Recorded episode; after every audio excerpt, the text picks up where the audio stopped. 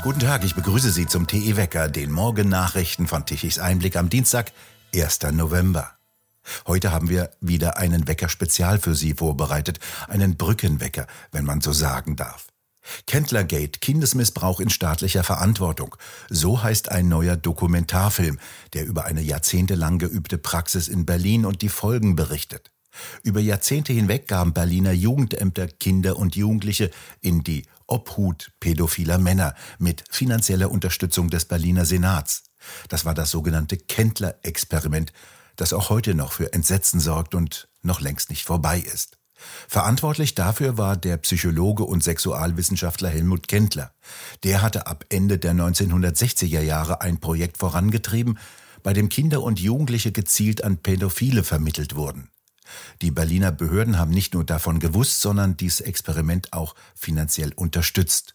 Doch Kendler wirkte nicht allein, er war gut vernetzt, es war eine breite Bewegung, die bis in den Senat hin reichte. Und immerhin hatten vor allem in den 80er Jahren Pederasten ganze Arbeitsgemeinschaften der Grünen Ökopartei gekapert und von dort aus versucht, ihre Forderungen nach Straffreiheit für Sex mit Kindern politisch durchzusetzen. Hedwig von Beverförde und ihre Gruppe Demo für alle beschreiben dies in ihrem Film. Doch, Frau Beverförde, warum soll man sich heute noch damit beschäftigen? Kendler ist schon seit 2008 tot. Seine Verbrechen sind aber überhaupt noch nicht aufgeklärt. Er ist auch nie zur Verantwortung gezogen worden dafür, für sein Kendler-Experiment, sein sogenanntes, ähm, dem ja viele Kinder und Jugendliche zum Opfer gefallen sind und die da schwere Schäden für ihr ganzes Leben davon getragen haben. Das ist der eine Punkt. Und der andere Punkt, der genau äh, gerade für uns von Demo für alle sehr entscheidend ist, ist seine Sexualpädagogik. Diese sogenannte emanzipatorische Sexualpädagogik, die er, Kendler, begründet hat und die heute in, in der fortentwickelten Form der sogenannten Sexualpädagogik der Vielfalt überall in Kindertagesstätten und Schulen äh, verbreitet ist und den Kindern quasi zugemutet wird. Und diese Pädagogik ist ganz klar pädophil kompromittiert. Und diese Dinge hängen halt zusammen. Und deswegen haben wir diesen Film gemacht, um darüber eine breite gesellschaftliche Debatte anzustoßen um das alles aufzuarbeiten, sein Verbrechen, beziehungsweise eben dieses Experiment, aber ebenso diese Pädagogik, die aus den Kindertagesstätten und Schulen verschwinden muss. Sie sagen in dem Film ja, dass diese pädophilen Netzwerke heute noch existieren. Wo bestehen die denn? Die Hildesheimer äh, Studie, also von der Uni Hildesheim von 2020, hat das äh, zum Vorschein gebracht, dass es solche Netzwerke gegeben habe, die hinter ähm, Kendler stehen. Und es ist schlicht und ergreifend die Überlegung, wenn Kendler 2008 gestorben ist, dass seine Netzwerke oder die Netzwerke, in die er mit eingebunden war, nicht einfach mitgestorben sein können. Warum sollten sie? Netzwerke sind ja nicht, verschwinden ja nicht bloß, weil eine Person verschwindet. Und ähm, es gibt deswegen ist also ganz klar einfach mal grundsätzlich davon auszugehen, dass diese Netzwerke fortbestehen, sich wahrscheinlich weiterentwickeln, logischerweise. Äh, das ist mal eine, eine ganz grundsätzliche Überlegung. Zum Zweiten, das hat der Marcel Lute in, dem, in unserer Dokumentation ausgeführt, ähm, sieht er Anhaltspunkte für den Fortbestand solcher Netzwerke, zumindest als eine Möglichkeit, ähm, dass heute äh, auch wiederum von Berlin aus und sicherlich auch woanders. Ähm, also schwer erziehbare Jugendliche mitunter in osteuropäischen verbracht werden und dort in Pflegestellen kommen oder auch in Heime. Und er, er selbst hat da versucht, als er noch Abgeordneter ähm, war in Berlin, äh, darüber Informationen zu erhalten und die hat man ihm äh, weitestgehend verweigert. Und das, das, daraus schließt er, dass hier durchaus die Möglichkeit besteht, dass dieses sogenannte Kendler-Experiment quasi jetzt in einem neuen Gewand ähm, weiter besteht. Und damit letztendlich auch solche Netzwerke weiter bestehen, die möglicherweise eben auch bis ins Ausland äh, reichen. Lassen Sie uns doch etwas auf das Kendler-Experiment eingehen. Was hat er denn äh, getan oder was war denn die Idee davon? Das war ja die Resozialisierung von Jugendlichen eigentlich. Genau, da, das war die Ursprungsidee, äh, dass Jugendliche, sogenannte Trebegänger, das waren also meist eigentlich Jungs, er hat sich ja vor allem für Jungs interessiert, ähm, die in Berlin äh, eben Ende der 60er Jahre äh, nicht mehr gerne in den Heimen waren. Die in, aus den Heimen brachen die Leute teilweise auch wirklich re regelrecht aus im äh, Zuge der ganzen Studentenrevolten und dieser ganzen Befreiungs, ähm, revolutionären Befreiungsideen. Und ähm, die Heime waren also damals sehr, sehr in der Kritik dann eben auch. Und dann sollten also andere ja, progressive Wege gefunden werden, wie man solche schwer erziehbaren oder, oder Herumtreiber, Jugendliche anderweitig unterbringen könnte und resozialisieren. Und die Idee war eben, dass diese Päderasten sich gut um ihre Jungs, wie gesagt, es ging um, hauptsächlich um Jungs, kümmern würden und ihnen also quasi eine gewisse, ein gewisses geordnetes Leben bieten würden, dass sie also einen Ort hatten, wo sie wohnen können, wo sie ihre Wäsche waschen können, wo sie äh, und wo sie aber eben auch von diesen Männern eine gewisse, gewisse Umgangsformen, eine gewisse Grundbildung äh, quasi vermittelt bekämen und ein, ein, ein, ein Zuhause sozusagen mit dem, was man da zumindest rudimentären äh, Mindestanforderungen, die ein Zuhause so hat, äh, bieten würde. Und dass im Gegenzug diese Jungs dann eben, äh, eben auch sexuelle Kontakte mit ihren Pflegevätern haben konnten und haben sollten. Kendler war ja sogar der Auffassung, äh, dass das eben den, den Jungen gut tun würde, wenn sie also auch Sexualkontakte zu ihren Pflegevätern hätten oder eben überhaupt zu erwachsenen Männern hätten. Das war diese irrsinnige ähm, Idee an der ganzen Geschichte. Und er hat das zunächst angefangen mit drei, ähm, ich glaube, Hausmeistern, die, äh, die sich auch untereinander kannten, die ihrerseits sogar schon alle verurteilte äh, Päderasten waren, die also wegen Kindesmissbrauch im Gefängnis gewesen waren, sich dort kennengelernt hatten. Und das waren so seine ersten Pflegeväter, die er, äh, ja, an die er dann quasi Jugendliche zunächst vermittelt hat, um sie in deren Obhut zu geben, mit Hilfe der Berliner Jugendämter und eben unter Duld oder unter Begleitung und Duldung des Senats, des Berliner Senats. Damit fing das Ganze an und später hat sich das aber ausgeweitet, ähm, auch dahingehend, dass die, die Kinder jünger wurden. Es waren dann bis zum Schluss äh, mindestens auch fünf- bis sechsjährige Kinder, die dort äh, verschiedentlich untergebracht wurden bei solchen Pflegevätern. Also das Ganze ähm, ist über 30 Jahre gelaufen, ohne dass das äh, dass da irgendwie ein Stopp reingelegt wurde. Niemand hat das gestoppt, dieses Experiment. Unfassbar. Kendler war ja nicht allein, der war ja gut vernetzt. Seine Verbindungen reichten bis in den Berliner Senat. Was hatte der denn für Vorteile? Wieso hatte eine öffentliche Verwaltung dies zugelassen und ja sogar finanziert? Also Kendler löste zunächst mal für den, äh, für den Senat die Senatsverwaltung ein Problem. Denn die Heime äh, waren sehr stark in der Kritik damals und es liefen viele Jugendliche äh, einfach draußen rum, wenn man so will, äh, die einfach der, auf der Straße lebten und nicht, nicht quasi nirgendwo untergebracht werden konnten und sich auch nicht unterbringen lassen wollten. Es liefen auch viele von zu Hause weg damals, weil diese ganze Zeit sehr aufgeheizt war und diese ganze äh, revolutionäre, jugendrevolutionäre äh, äh, einfach Zeitgeist da war. In, diesem, in dieser Situation war das für den Senat dann wirklich fantastisch, einen Kendler zu haben, der ja sogar äh, zwischenzeitlich auch äh, polizeipsychologischer Berater war. Also der war äh, wirklich hoch anerkannt und bestens vernetzt war, eben auch in der Verwaltung, in der Politik und wurde weit, weit, weithin wirklich geschätzt. Und dass er quasi so etwas dann initiierte, hat natürlich äh, ja, die Sache sicherlich sehr, sehr stark befördert. Mit rein spielt ja auch die neuen Vorstellungen von einer neuen Zeit, von einem neuen Menschen, von einer neuen Sexualität, von einer Kindersexualität schon, wie das ja auch Bettina Röhle in dem Film anspricht. Welche Rolle spielte denn das? Ganz bestimmt auch eine große Rolle, übrigens auch bei Kindler direkt in seinen, in seinen Thesen. Ähm, er vertrat ja gerade eben auch diese Vorstellung, dass das Kind bereits auch schon das Kleinkind, das Baby schon ähm, sexuell befreit werden müsse, ist jedenfalls eine Sexualität habe von Anfang an, äh, die, die sozusagen ihm auch ermöglicht werden müsse und die stimuliert werden müsse, äh, damit es ein befreiter und äh, glücklicher Mensch werde. Ich mache es jetzt mal ein bisschen grob, ich habe es jetzt nicht genau in Zitaten.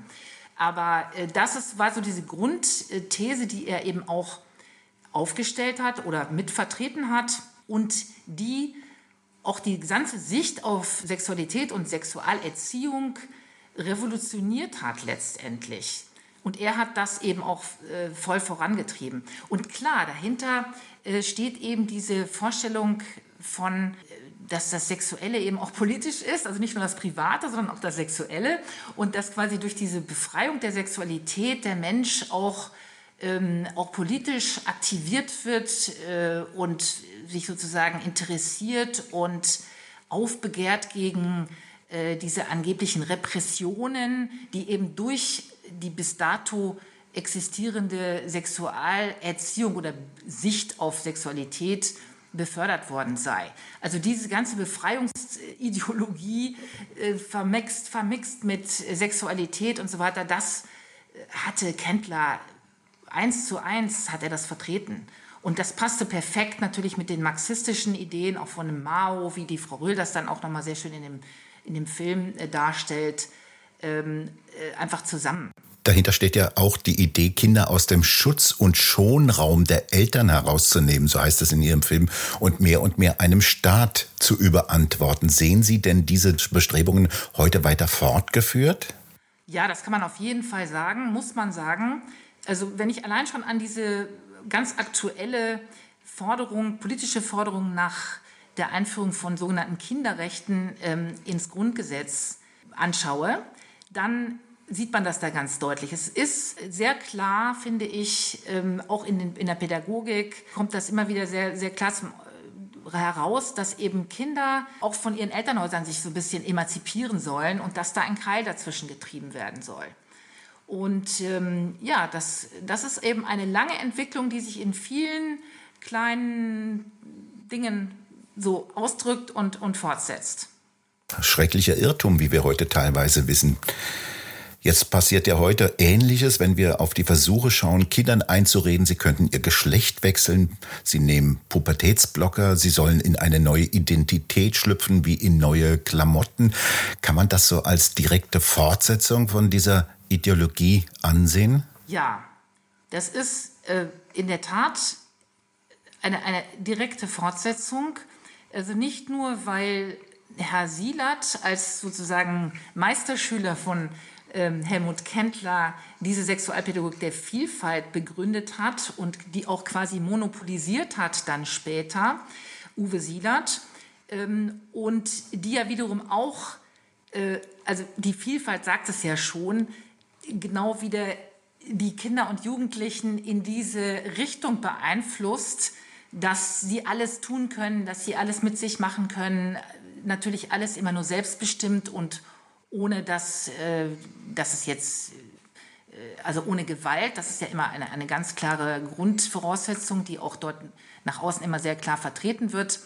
Ähm, aber dass Kinder quasi selbst und Jugendliche sich selbst ausprobieren sollen, alles wissen sollen ähm, und nicht festgelegt sein. Also diese ganze Gender-Theorie, äh, genauer gesagt Gender-Ideologie, die dann eben dazugekommen ist, die ist, ist damit eine wirklich auch sehr problematische Einheit eingegangen mit, mit der Kendlerschen Pädagogik.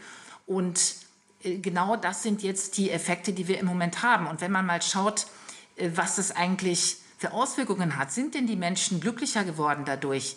Ähm, ist es, ist es gut? Ist es in irgendeiner Weise äh, konstruktiv was diese ganze Pädagogik gebracht hat oder bringt, dann muss man einfach sagen, nein, es ist es nicht. Wenn wir uns anschauen, wie viele äh, zerstörte Ehen es gibt, wie viele äh, kaputte Beziehungen, wie viele Kinder vollkommen in ihrer Identität inzwischen verwirrt sind, nicht mehr wissen, ob sie Männlein oder Weiblein sind. Das war ja früher mal ein, äh, ein, ein Indiz oder ein Spruch dafür, wenn man ganz verwirrt ist. Und das ist genau das, was heute ja ganz, ganz sprichwörtlich, nicht nur sprichwörtlich, sondern ganz im eigentlichen Wortsinne äh, propagiert wird.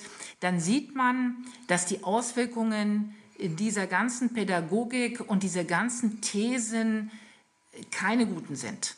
Es gilt, Schamgrenzen aufzuheben, sagt einer der Betroffenen am Schluss in ihrem Film. Zu welchem Zweck denn? Was hat das für Folgen? Also wenn die natürlichen Schamgrenzen eines Kindes verletzt und aufgehoben werden, dann ist das Kind leicht, kann das Kind leicht Opfer werden von gerade auch sexuellen Übergriffen, weil es dann nicht mehr selbst spürt, äh, was, wo eigentlich eine, eine Grenze sein muss, wo, wo, ein, wo, eine, wo es sich wehren kann auch und wo es sich wehren muss und wo es Nein sagen kann und muss und was in Ordnung ist und was nicht in Ordnung ist. Und das ist diese ganz große Gefahr auch an dieser Pädagogik, dass sie eben diese Schamgrenzen aufhebt.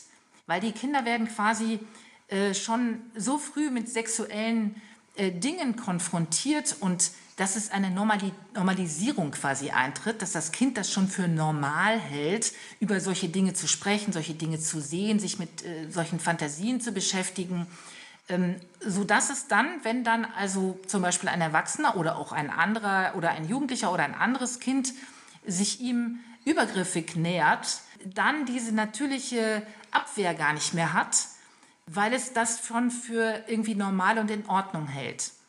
Und das ist die ganz große Gefahr eben auch an dieser Pädagogik, dass sie diese Schamgrenzen, die eine Schutz, die letztendlich ein Schutzschild sind für ein Kind, kaputt macht. Das hat ja auch ganz dramatische Auswirkungen, wenn solche Kinder, die nicht mehr wissen, wo vorne und hinten ist, dann erwachsen werden und dann eine Gesellschaft ausfüllen müssen. Auf jeden Fall. Das sehen wir jetzt schon. Also wenn Kinder nicht mehr wissen, ob sie Männlein oder Weiblein sind, wenn Kinder nicht mehr wissen, ob sie heute ein Mädchen, morgen ein Junge sein wollen, ähm, wenn Kinder sich mit Pubertätsblockern die Pubertät kaputt machen, äh, dann, dann gibt das verwirrte Menschen und die einfach die, die, die Gesellschaft auch nicht mehr wirklich äh, tragen können, die, äh, die kaputt sind und die letztendlich psychologische Hilfe ihr ganzes Leben lang möglicherweise brauchen werden, ähm, und keine stabilen, ausgeglichenen Menschen mehr, äh, mehr sind. Der Berliner Senat hat eine neue Studie jetzt beauftragt. Was soll die denn erreichen? Ja, der Berliner Senat hat im letzten Mai 2021 eine Folgestudie äh, beauftragt, über die nämlich genau diese pädosexuellen Netzwerke erforschen soll. Und es ist, äh, das ist sehr gut.